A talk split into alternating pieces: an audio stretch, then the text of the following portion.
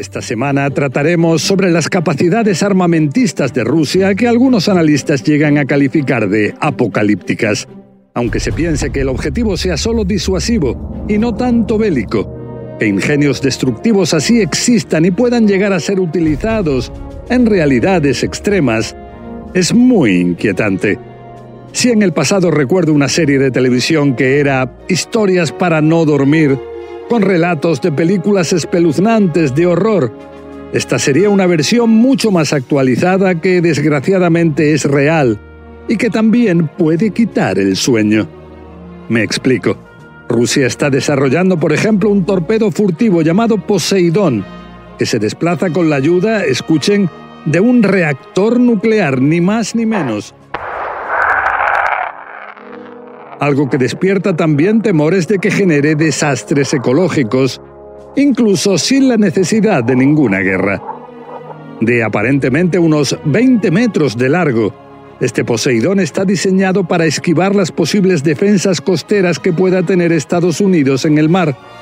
Con varios megatones de potencia atómica, su ojiva es aterradora, pues cuenta con la capacidad de generar olas gigantescas en una especie de tsunami radiactivo. ¿Se imaginan? Un tsunami que hunda las costas con ondas contaminadas, costas que se quedarían inhabitables durante décadas. Maquiavelo no lo podría haber planeado mejor.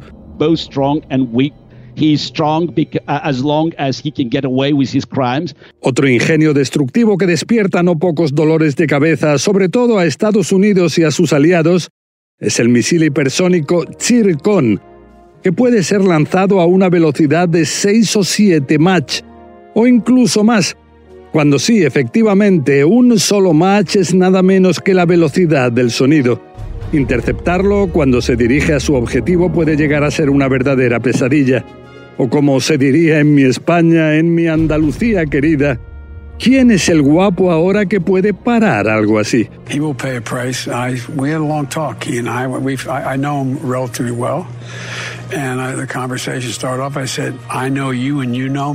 Pero volvamos a ser serios, el tema no es para bromear. Estos dos son ejemplos de una nueva generación de armas anunciadas hace tres años por el presidente de Rusia, Vladimir Putin, como elementos de una revolución estratégica en un mundo que cambia vertiginosamente y en el que Rusia querría mostrar superioridad tecnológica.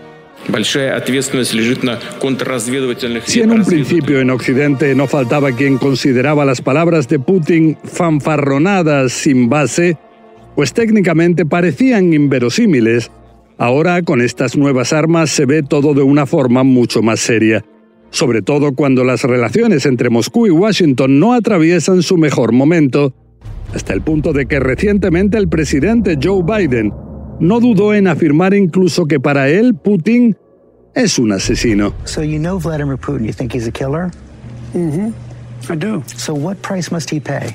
The price he's going to pay, well, you'll see shortly. Son muchas las desavenencias en temas que van desde los derechos humanos hasta en los que se refieren a la política global. Y por si fuera poco, ahora está desarrollándose otro foco de conflicto.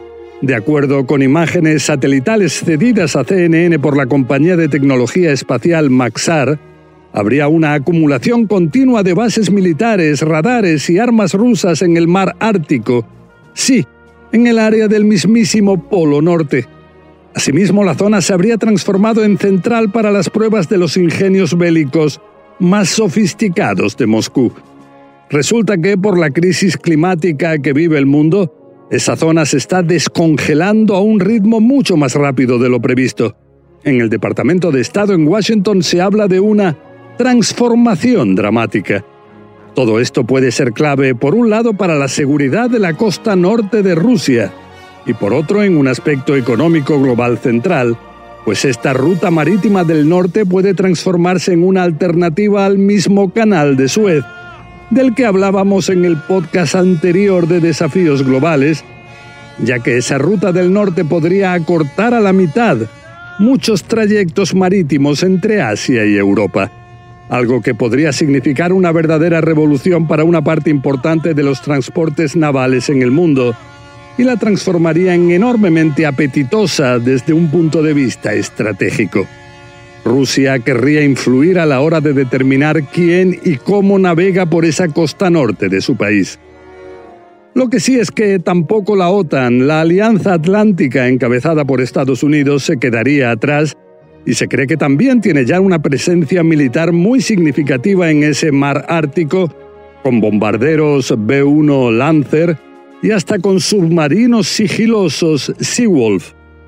Factores estos que transforman en realmente imperiosa la necesidad de que cuanto antes estos países avancen hacia acuerdos que permitan bajar tensiones y limitar ese tipo de amenazas que acechan, de hecho, a nuestra civilización. ¿Hablamos de una nueva guerra fría? Ese es el temor. Hace ya tres décadas pude sentir cómo iba desvaneciéndose la anterior Guerra Fría, con el fin del temido telón de acero. Sobre el terreno pude ser testigo de las esperanzas que despertó primero la caída del muro de Berlín y luego en Moscú, el fin de la Unión Soviética. Pero ahora la tensión vuelve a ser preocupante y las amenazas militares aún mayores si cabe. Y por último, sin cambiar demasiado de tema, finalizar con el personaje de la semana, quien sería el líder supremo de Irán, el ayatollah Ali Khamenei, quien esta semana autorizó mantener conversaciones en Viena para ver si es posible revivir el acuerdo nuclear de hace ya seis años. Si cuando Donald Trump se retiró de este acuerdo se pensaba que esta República Islámica estaba a más de un año de la posibilidad de llegar a una bomba atómica, Ahora en Washington se estima que ese periodo sería de tan solo tres o cuatro meses. Preocupante. Es por eso la urgencia de regresar a ese acuerdo, aunque por ahora las conversaciones entre Irán y Estados Unidos sean aún indirectas, pues la desconfianza es enorme. Bueno, hasta aquí este podcast. Espero sus reacciones. Ayudan.